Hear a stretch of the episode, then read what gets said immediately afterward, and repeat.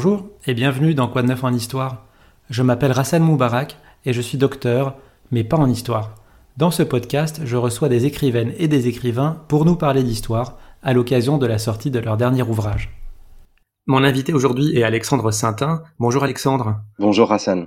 Vous êtes agrégé et docteur en histoire, spécialiste de l'Allemagne nazie et de l'histoire intellectuelle de la France dans l'entre-deux-guerres, et c'est justement le sujet de votre livre, Le vertige nazi, Voyage des intellectuels français dans l'Allemagne nationale-socialiste, paru chez Passé Composé.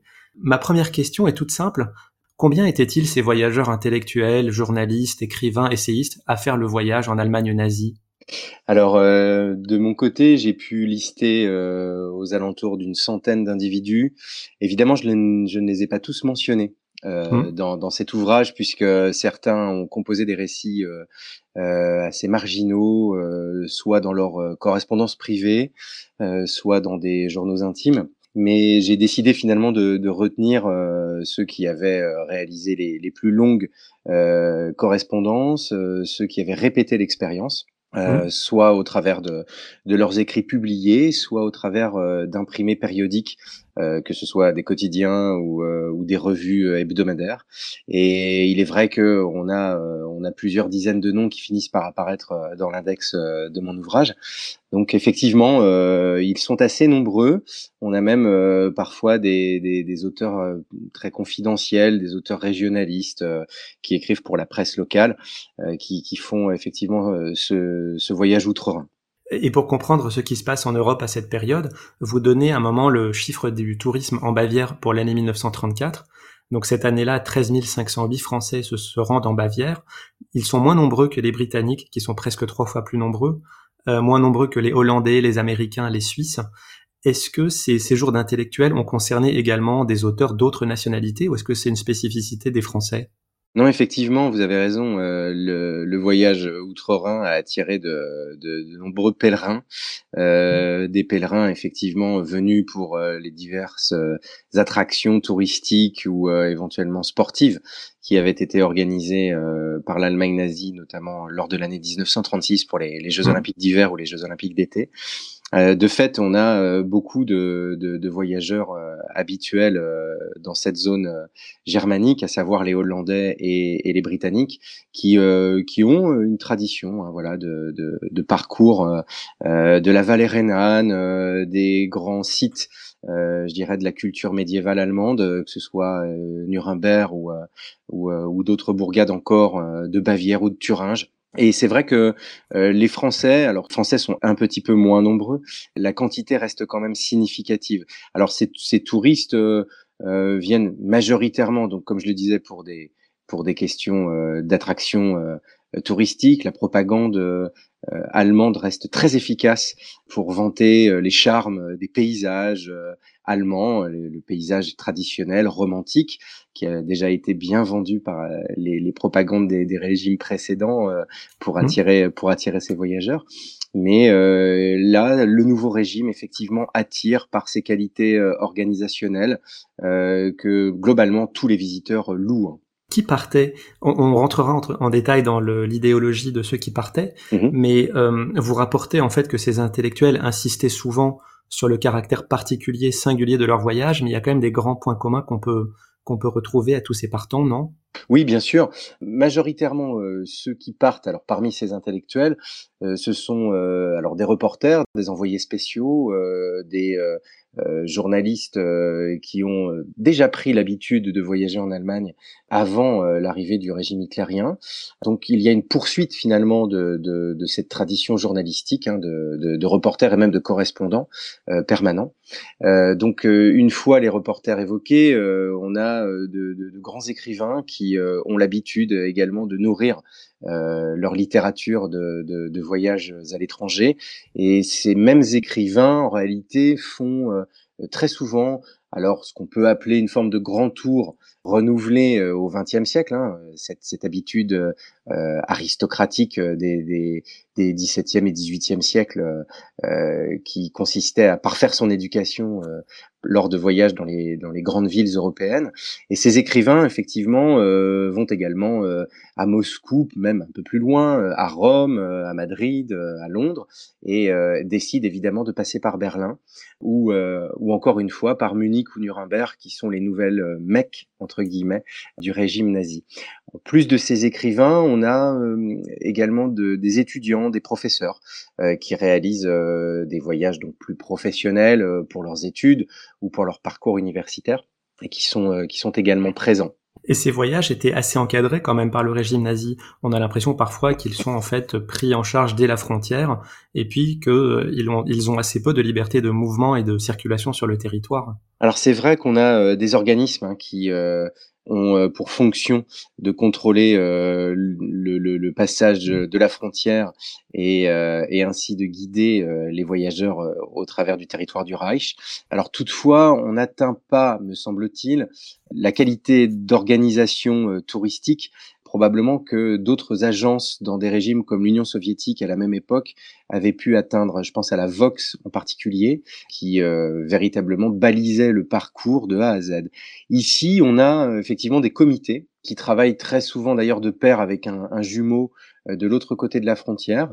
Alors je pense par exemple au Zollberg-Kreis, qui est un, cercle du Zollberg euh, organisé euh, avant même l'arrivée du pouvoir hitlérien, qui a été repris par les autorités nazies et qui organisait donc des séjours, alors principalement à destination de la jeunesse, des séjours pour la jeunesse française.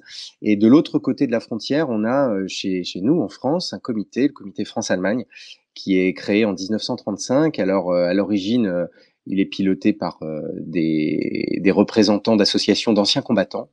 Et mmh. euh, très rapidement, euh, ce sont des, des, voyages de jeunesse aussi qui sont, qui sont organisés et effectivement qui balisent les parcours pour montrer les réalités à la fois artistiques, politiques et sociales du Reich. Il est, il est souhaitable pour le, le, le régime hitlérien en fait de, de démontrer les, les réussites de la politique euh, hygiéniste, de la politique sociale et même de la politique économique menée par euh, euh, le gouvernement d'Hitler depuis 1933. Mmh. Et vous l'avez dit, donc c'est le comité France-Allemagne qui est la principale structure d'échange entre les deux pays. Est-ce qu'il y a eu des, des transferts, enfin des voyages d'intellectuels allemands en France à la même période? Alors, Parce que le livre, évidemment, s'intéresse au voyage des Français en Allemagne, mais est-ce que c'était réciproque? Oui, alors on, on a, euh, on a effectivement une forme de réciprocité puisque euh, il peut y avoir des réunions ou des invitations, alors euh, que ce soit à la Sorbonne, dans le cadre d'institutions plus universitaires.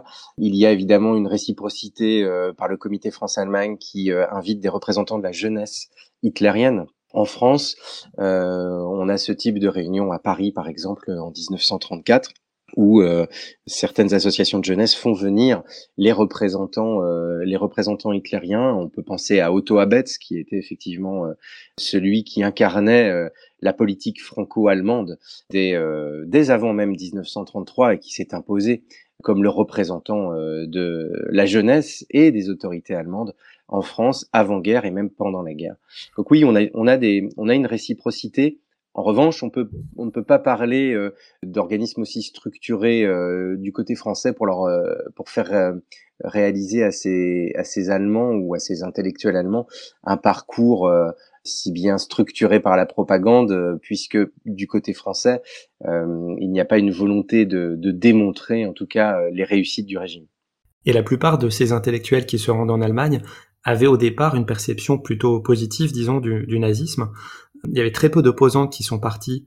Est-ce que c'est normal? Je veux dire, est-ce que c'est parce qu'il y a un biais de sélection? Si on est opposant, on ne veut pas forcément aller voir euh, l'ennemi Ou est-ce qu'il y avait une censure au départ, une restriction des entrées par les autorités allemandes? Oui, alors il est, il est vrai que ceux qui étaient euh, parmi les intellectuels français euh, reconnus comme membres de comités euh, antifascistes. Hein. On pense au comité de vigilance euh, antifasciste qui a été euh, euh, monté en France à partir de 1935. c'est vrai que ces intellectuels étaient repérés d'emblée et que le, le, contrôle à la frontière finalement leur était bien bien plus délicat. Est-ce qu'il y a une opposition ou une censure absolue? La réponse est non, puisque on a malgré tout des intellectuels qui vont réaliser euh, des récits d'opposants ou des récits très critiques euh, qui vont euh, parcourir le, le, territoire allemand entre 1933 et 1936. On en a moins euh, par la suite. Et il est vrai que euh, le régime hitlérien se, se, montre plus, plus scrupuleux euh, dans le contrôle de, des populations étrangères qui traversent le Reich, en particulier pour éviter, et on le voit à certains, à certains moments dans les, dans les récits de ces voyageurs, pour éviter les descriptions un peu trop pointilleuses ou un peu trop précises du réarmement allemand euh, à partir de 1936. On a, euh, on a quelques récits qui euh, s'intéressent à ces structures militaires en cours de, de, de, de, réhabilitation, en cours de réarmement. Et il est vrai que les Allemands fouillent les voitures, épluchent les appareils photos pour vérifier si les informations, je dirais, stratégiques ne circulent pas de l'autre côté de la frontière. Donc c'est très clair que on n'a pas une, impossibilité totale pour ces opposants de, circuler, mais à partir de 1936, je dirais que le, verrou se resserre euh, davantage. Et à propos du contrôle qu'exerçaient les Allemands, vous le, mentionnez, euh, j'étais étonné de voir que certains intellectuels avaient même pu accéder aux camps de concentration. On aurait pu penser que les Allemands voulaient cacher ça, mais certains ont réussi à y pénétrer. Oui, tout à fait. Alors, euh, euh, on a effectivement euh, Charles Vidrac, Stéphane Priassel, Marie Paul Vaillant Couturier, finalement, qui ont réussi dès, dès 1933, finalement, à, à, entrer dans ces camps de concentration. Alors, évidemment, chaque visite, chaque description ou article descriptif de, de, de, ces camps de concentration sont soigneusement, comment dire, contrôlés par, par la propagande allemande, à savoir que la visite est préparée, attendue, mmh on souhaite euh, finalement leur présenter des, détenus qui se portent relativement bien. On est encore à une période où euh, le camp de concentration euh, en 1933 sert à redresser euh, politiquement les opposants.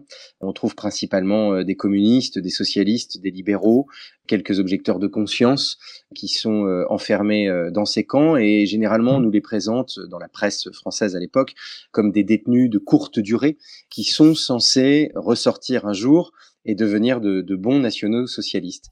Donc il est très clair que euh, ces journalistes français n'ont pas toujours eu accès, évidemment, au, à l'essence même de, de, ces camps, même si bien sûr plusieurs auteurs ont été suffisamment habiles pour mmh. décrypter euh, euh, l'intention à la fois politique, mais je dirais anthropologique de réduction d'une certaine humanité en Allemagne. On n'est pas encore en 1933 dans une politique anti-juive, à proprement parler. Euh, ces camps de concentration ont d'abord une fonction politique. Ils deviendront, euh, comment dire, plus plus antisémites, c'est-à-dire euh, ils serviront d'outils aux politiques antisémites, surtout à partir de 1938, au, au lendemain de la, de la, nuit de cristal, lorsque le camp de, de Dachau, par exemple, accueillera euh, les premiers prisonniers euh, euh, d'obédience judaïque. Mais mmh. au tout début, entre entre 33 et 38, effectivement, les voyageurs français, je pense en particulier à Daniel Guérin, sont particulièrement sensibles. Daniel Guérin euh, est un est un auteur euh, anarchiste euh, qui s'est intéressé, c'est un syndical révolutionnaire comme on disait à l'époque, et il s'est intéressé au mouvement anarchiste tout au long de sa vie d'intellectuel. Et lorsqu'il visite ces camps de concentration, notamment à Oranienburg, il est particulièrement sensible, je disais, à la trajectoire d'opposants politiques allemands qui souffrent particulièrement de, de, la politique nazie. Donc il est, il est sensible évidemment aux, communistes, aux marxistes, aux socialistes qui sont, euh, qui sont enfermés là-bas. Dans votre livre, vous étudiez et expliquez pourquoi les, ces intellectuels étaient attirés par le nazisme. Et le premier point qui m'a paru important, c'est que la très grande majorité de ces voyageurs étaient jeunes, autour de la trentaine. Et là, ça rejoint en fait les, euh, l'idée du, nazisme, enfin l'exaltation de la jeunesse que proposait le nazisme, avec un esprit euh, arien dans un corps athlétique. Et donc ça, c'est un élément, je pense, structurant, non, pour ces, voyageurs, c'est-à-dire euh, une espèce de choc de génération? Absolument, absolument, vous avez tout à fait raison. Euh, bon, c'est le résultat de la, de la mesure euh, euh, statistique que j'ai que j'ai effectuée sur sur ces voyageurs. La majeure partie donc d'entre eux ont eu finalement entre 25 et 35 ans. On a très peu de voyageurs âgés qui se rendent outre-Rhin. Comme vous l'avez dit, le régime porte au pouvoir une génération qui apparaît aux visiteurs français comme incroyablement jeune, euh, mmh. renouvelée, dynamique. Et c'est cette, euh, cette prise de parole par euh, une jeune génération euh, du côté allemand qui marque les Français. Et finalement, cette, euh, cette sensation, cette impression circule très très vite chez nous en France et elle fonctionne un peu comme une traînée de poudre. Et d'autres intellectuels français, tout aussi jeunes, souhaitent par conséquent voir euh, cette réalisation de leurs propres yeux. Alors, euh, c'est sûr que cette, euh, cette comment dire, cette réalité générationnelle, elle, elle fonctionne surtout, je dirais, pour des individus qui n'ont pas connu la guerre, la Première Guerre mondiale, dans leur chair, c'est-à-dire qu'ils ne l'ont pas réalisé en tant que combattants, mais à, à, qui ou auquel on avait parlé dans les récits de famille euh, de ce combat euh, fratricide, de cette opposition, euh, je dirais pas multiséculaire encore, mais pluridécennale. Et il est vrai que ces intellectuels français voulaient voir qui d'abord étaient ces anciens ennemis, et puis une fois aperçus ces anciens ennemis, ils sont généralement revenus assez enthousiastes des réalisations en direction de la jeunesse, qui était vraiment la priorité du, du régime nazi. Et il est vrai qu'en comparaison, on trouve dans leurs récits une sorte de euh, d'apitoiement sur euh, notre régime politique français, euh, qui est très souvent qualifié de gérontocratie, en somme une sorte de régime de, de vieux habitués aux, aux, différents mandats. Et on a effectivement cette, cette critique très très forte et un appel au renouvellement politique. Et ces jeunes avaient une vraie influence à l'époque sur leurs aînés et sur les politiques, qui étaient donc de la génération précédente? Alors, euh, il semble difficile de, de, de, de parler d'une euh, d'une influence en termes de traduction de euh, politique ou de, de, diplomatie ou de relations internationales.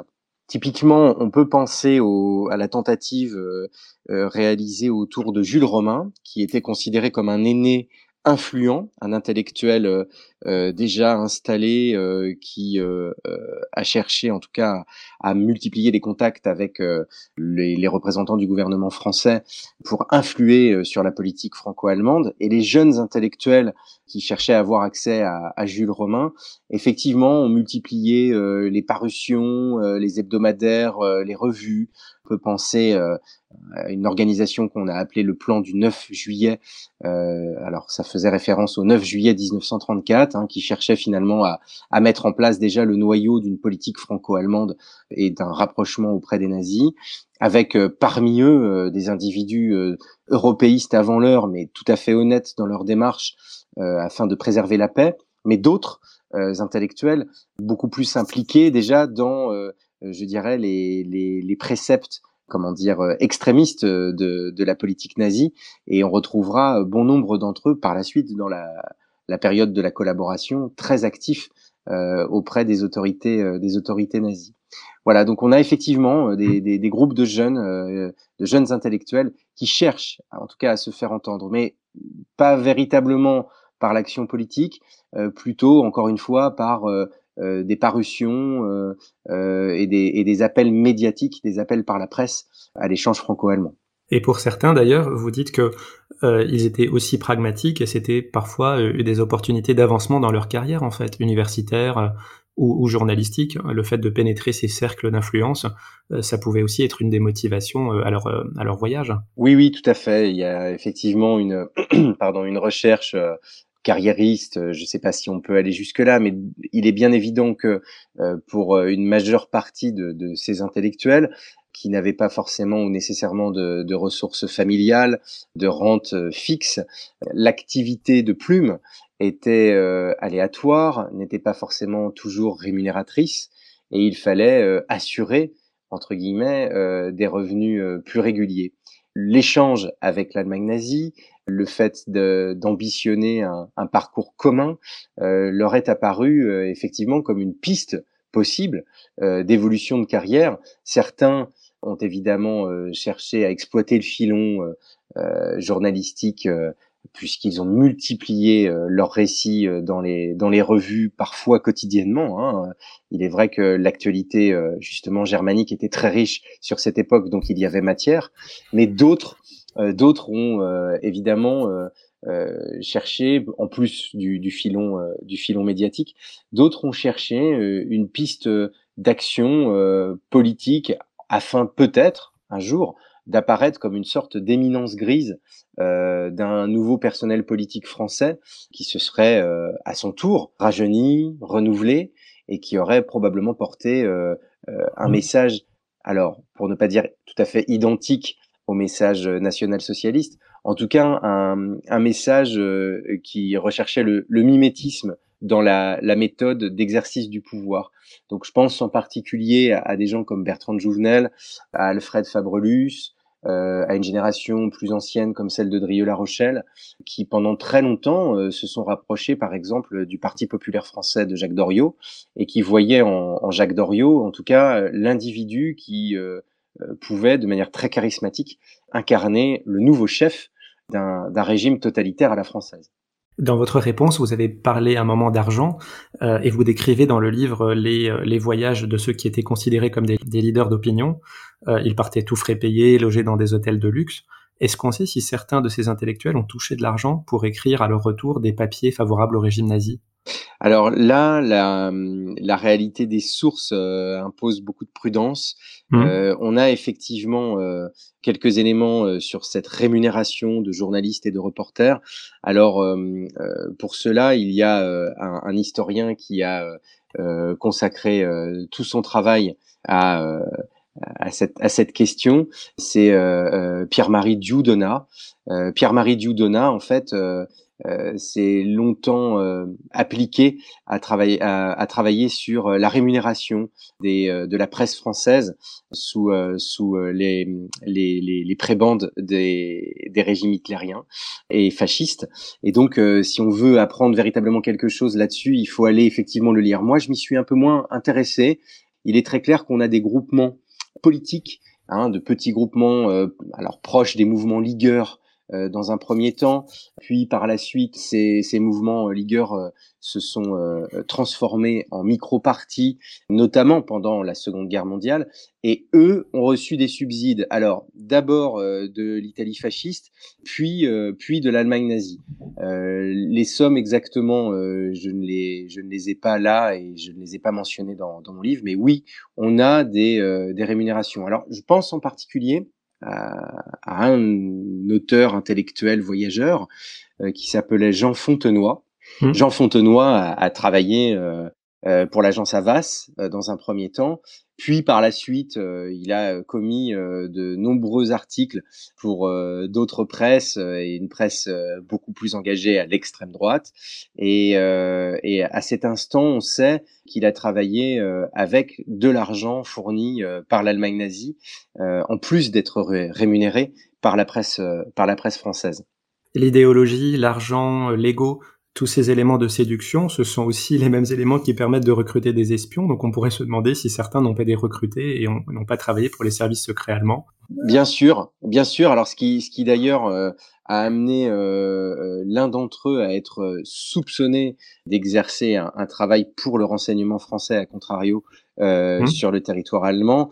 Il s'agissait de euh, Xavier de Hautecloque qui a euh, réalisé de nombreux, de nombreux récits, dont l'un a été publié sous le titre À l'ombre de la croix gammée.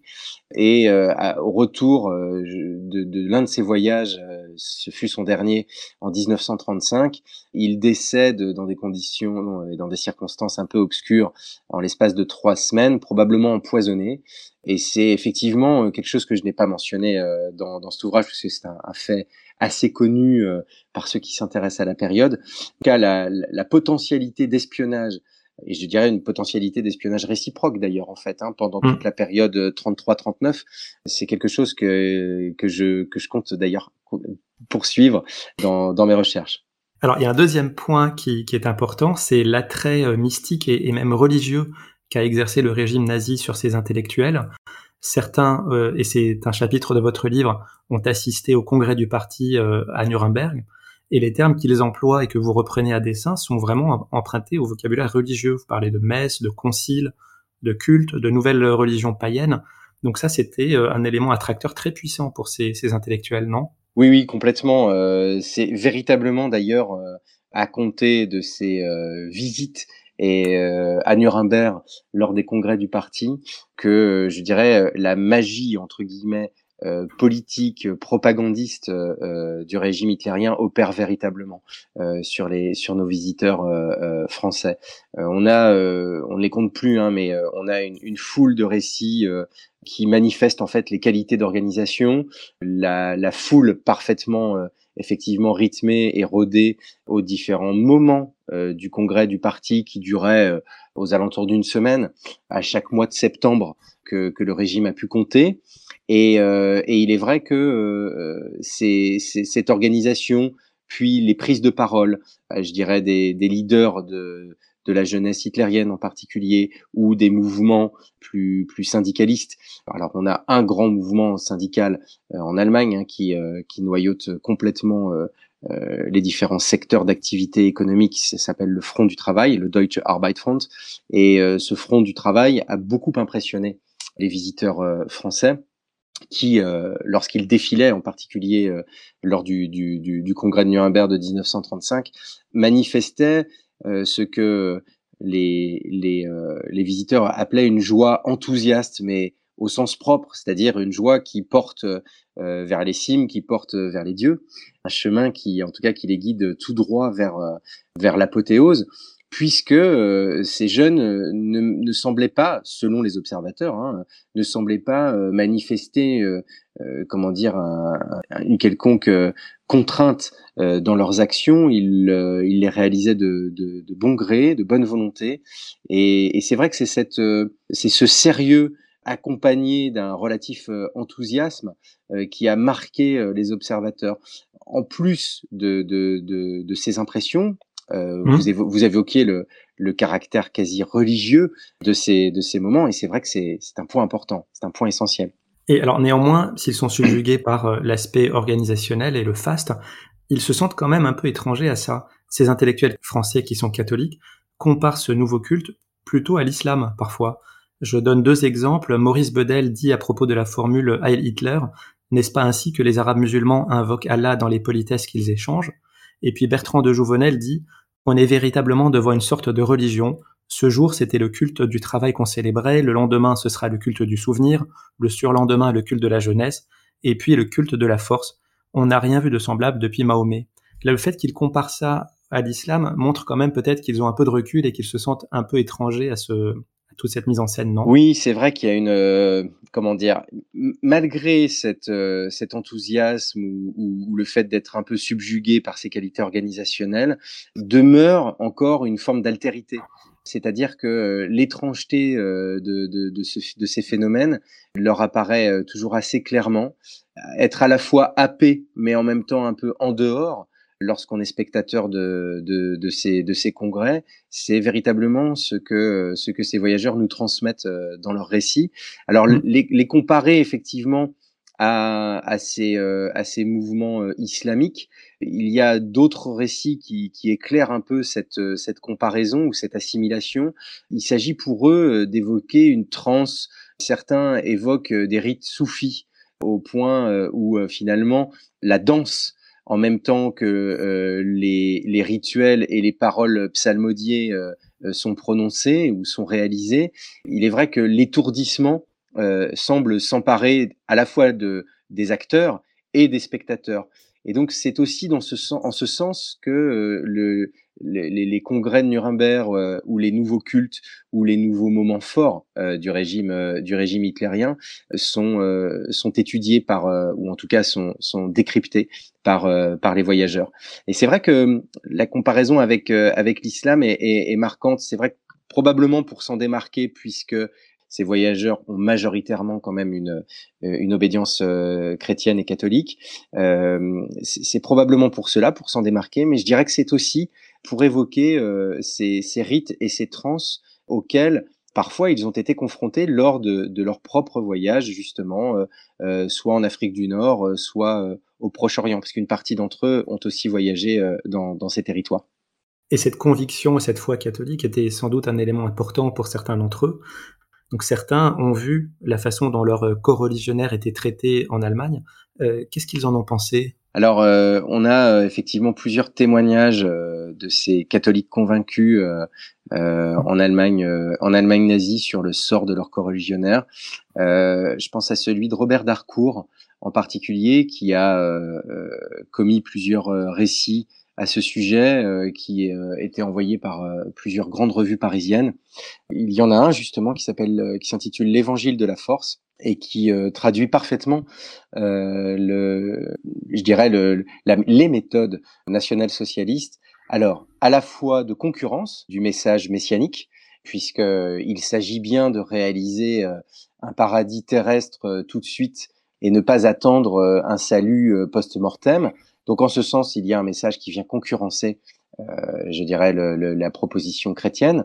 Et puis, euh, ces récits aussi euh, euh s'intéressent aux persécutions que certains euh, catholiques allemands euh, ont connues, puisqu'ils ont osé s'opposer, appeler pendant leur culte ou pendant leur messe à une résistance, résistance parfois spirituelle, parfois plus matérielle, à la conquête nationale socialiste des cœurs et des corps. Euh, donc il est, il est très clair que euh, les catholiques français ont été sensibles à ces persécutions. Euh, d'autres n'ont rien vu. D'autres ont parcouru ces territoires en, en s'inquiétant rien vu, c'est excessif, mais en s'inquiétant davantage de la manière dont la jeunesse aveuglément pouvait participer à ces nouveaux rituels, sans précisément analyser le fait qu'il y ait une concurrence ou sans supposer que la foi chrétienne, à proprement parler, pouvait s'évanouir lors de ces nouveaux rituels. Donc, on a euh, par exemple un jésuite qui s'appelle Henri Engelmann, qui est euh, tout à fait étonnant, que je cite d'ailleurs en introduction, et qui a réalisé un, un voyage euh, dans le courant de l'année 39, de l'été 1939, et qui en tout cas se montre très prudent dans son analyse. Euh, bon, son récit est long, hein, je n'ai évidemment pas pu le produire in extenso, mais euh, son récit est, est, en tout cas très attentif au, au message, euh, comment dire, de conversion à destination des jeunesses allemandes, et il, il, est moins attentif aux persécutions que par exemple Robert Darcourt ou, ou même encore d'autres, alors plus à distance comme François Mauriac, puisque Mauriac euh, mm. ne s'est pas présenté sur le terrain, mais euh, il a entretenu de nombreuses correspondances avec euh, avec des catholiques allemands.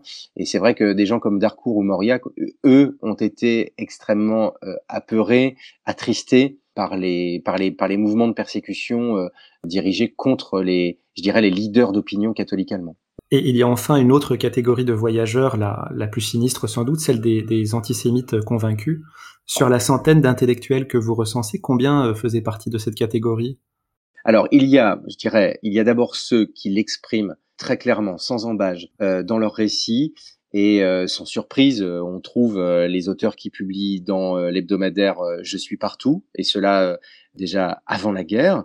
Parmi eux, on trouve Pierre-Antoine Cousteau, on va trouver également Lucien Rebattet, qui publie des récits euh, extrêmement antisémites et euh, en particulier Rebattet qui euh, voyagera dans la Vienne de l'Autriche annexée en 1938 et qui se, mmh. réjouit, qui se réjouira de la disparition à la fois physique des auteurs et compositeurs de musique d'origine juive et qui se réjouira également de la disparition de leurs pièces lors des, lors des programmes ou lors des menus d'opéra.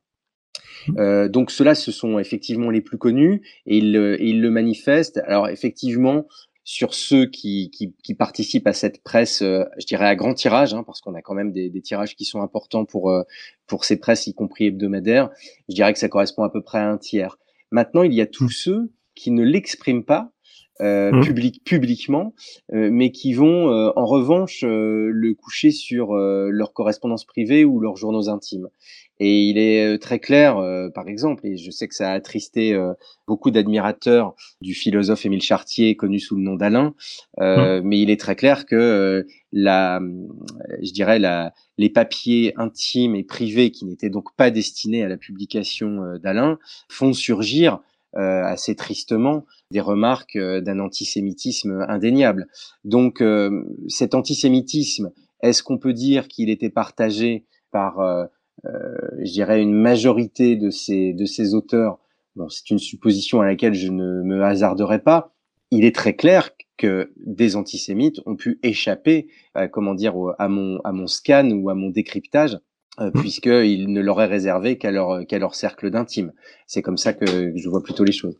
Vous avez cité le nom de Pierre-Antoine Cousteau. Alors pour l'anecdote, euh, moi le patronyme évidemment m'avait surpris mmh et euh, ce n'est qu'à la septième ou huitième occurrence, je ne sais plus dans votre livre de son nom, que vous dites que c'est bien le grand frère du, du, célèbre commandant Cousteau. Oui, tout à tout à fait. Ça, ça a été d'ailleurs l'occasion il y a quelques années d'une forme de euh, de mini-scandale afin de savoir euh, si euh, l'océanographe avait partagé mmh. les opinions de son frère avait euh, profité euh, parfois même de, de, de, certains avantages que son frère aurait pu lui faire parvenir par ses accointances politiques. Bon, euh, je crois qu'en fait, là, à ce, à ce sujet, je pense que si on cherche à, à établir une, une correspondance d'opinion à l'intérieur des membres d'une même famille, je pense qu'on se, on se hmm. perdrait, on se perdrait puisque quand bien même d'ailleurs il y aurait une, une conjonction ou un alignement des planètes entre son frère et lui, Cousteau en tout cas le commandant océanographe, euh, n'est pas resté célèbre, et heureusement dans une certaine mesure, pour, euh, pour les mêmes raisons que son frère. Est-ce que ces voyages ont eu des influences sur les voyageurs eux-mêmes? Là, on parlait des antisémites. Ils ont vu euh, la façon dont les juifs étaient traités, et puis certains, quand même, commencent à prendre conscience et, dans leurs écrits, minorent, ont tendance à minorer le sort qui est fait aux juifs.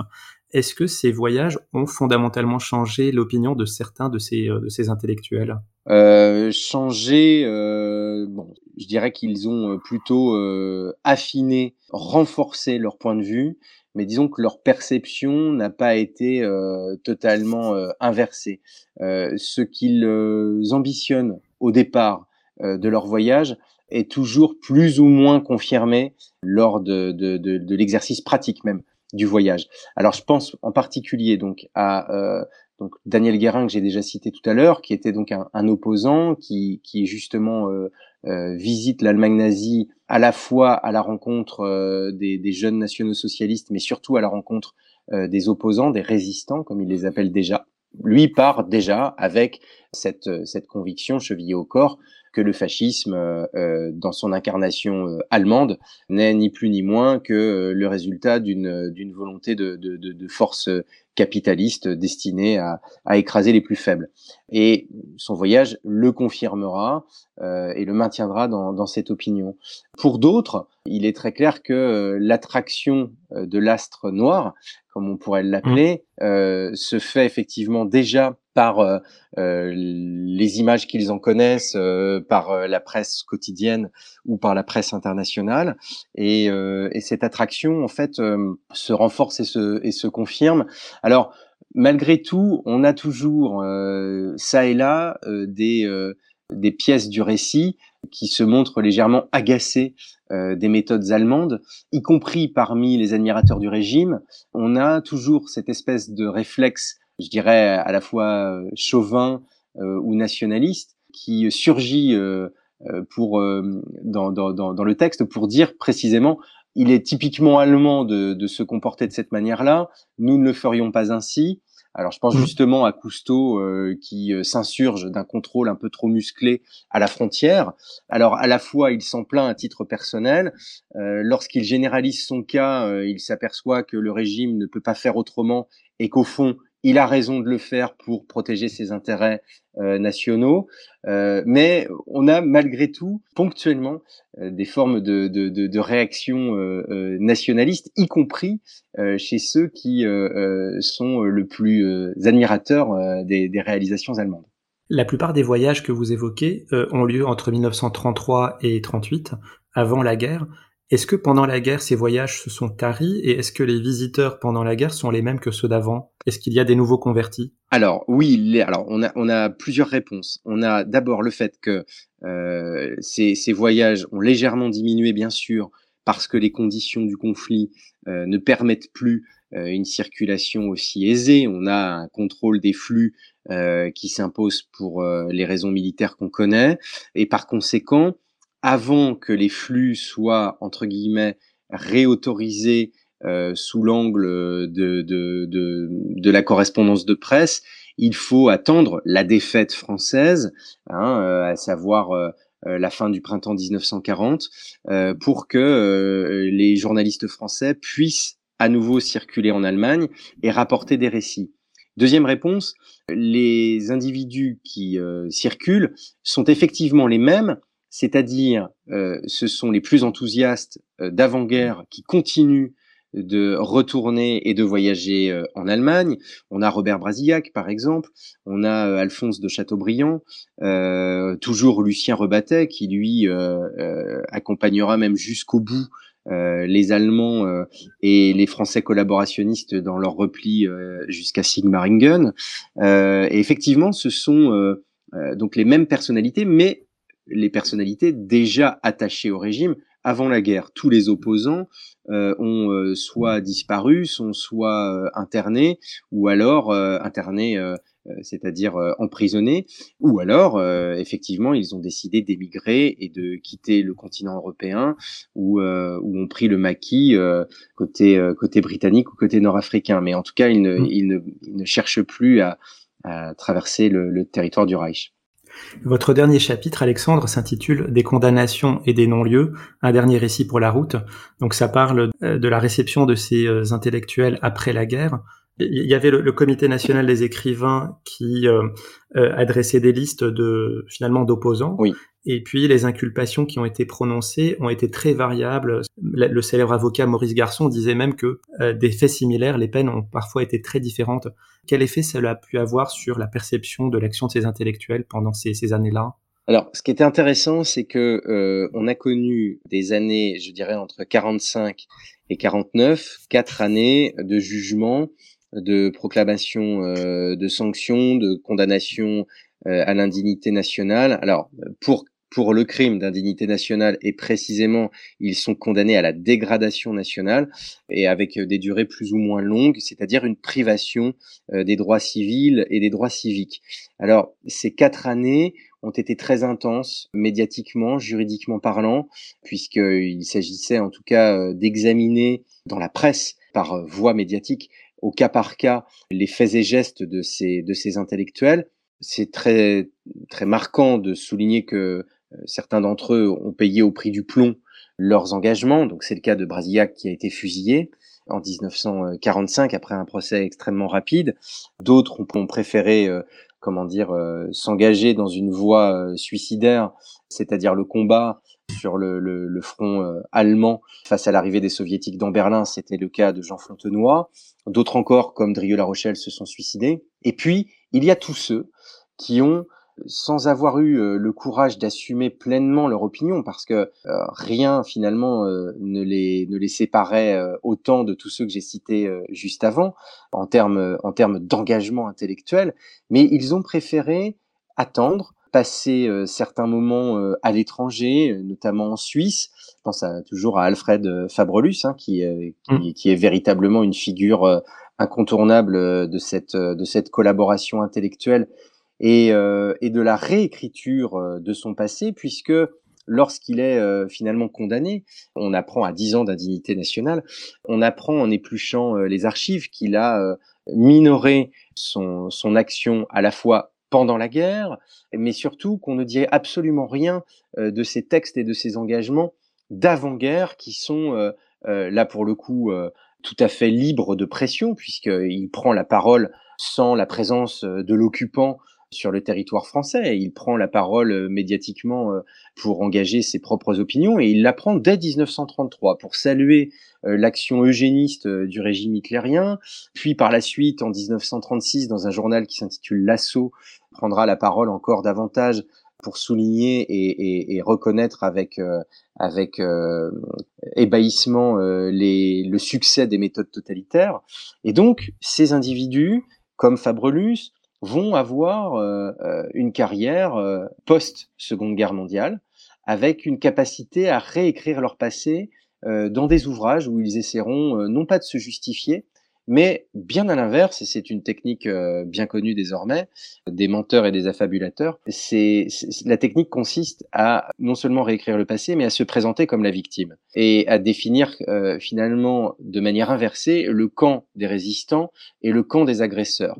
En, ce sens que le camp des agresseurs serait celui des résistants officiels, euh, communistes ou gaullistes. Le camp des agresseurs, ce sont les anglo-saxons et euh, le camp euh, des résistants, ce sont euh, les purs nationalistes, pétainistes ou collaborationnistes, qui ont finalement cherché à sauver la substantifique moelle de la France, de l'identité française, et que encore vivant aujourd'hui, ayant bénéficié des lois d'amnistie de 1951, hein, ce sont des lois qui les ont blanchis et qui leur ont redonné leurs droits civils et leurs droits civiques, eh bien, ces individus se sont appliqués. Alors, euh, qui euh, à la faculté, euh, qui dans la presse nationale ou un peu plus confidentielle, ils se sont appliqués à, à retrouver une position je dirais, intellectuelle, politique, médiatique. Certains ont participé à des journaux d'extrême droite sans se cacher, et d'autres euh, ont, euh, par exemple, poursuivi leur carrière euh, au Figaro, par exemple,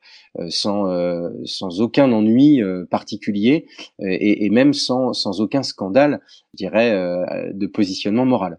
Pour conclure, je voudrais qu'on dise un mot sur la couverture de votre livre. Mhm. Euh, comme souvent chez Passé Composé, elle est très réussie. Merci. Alors il y a d'abord le un choix de teintes violette et brune dont on comprend bien la, la signification.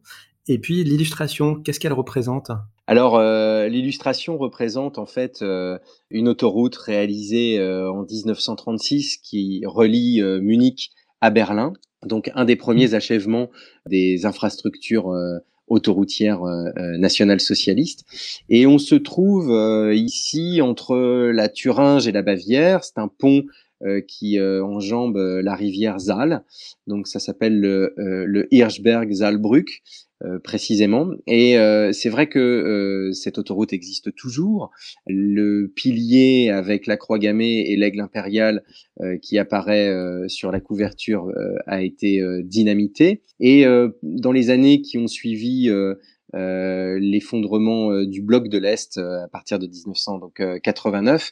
ce pont a été finalement le, le, symbole de la réunification entre RFA et RDA, puisqu'on se situe euh, précisément à la frontière euh, entre ces deux anciens territoires euh, de guerre froide. Et, et la, le dessin, c'est un dessin ici réalisé dans, dans le cadre d'une propagande de 1936 pour pour un organisme donc des, des, autoroutes du système autoroutier allemand. Et c'est vrai que les, couleurs les couleurs sont, sont assez réussies et les, contrastes proposés par les graphistes de passé composé sont, sont une excellente idée. Euh, merci beaucoup Alexandre Saintin d'avoir accepté cette invitation. Je rappelle le titre de votre livre, Le vertige nazi, voyage des intellectuels français dans l'Allemagne nationale socialiste. C'est donc chez Passé Composé et disponible en librairie. Quant à moi, je vous remercie de nous avoir suivis et je compte sur vous pour commenter, vous abonner, nous suivre sur les réseaux sociaux et partager, faire connaître ce podcast. Et je vous donne rendez-vous pour un prochain épisode. À bientôt. Merci à vous.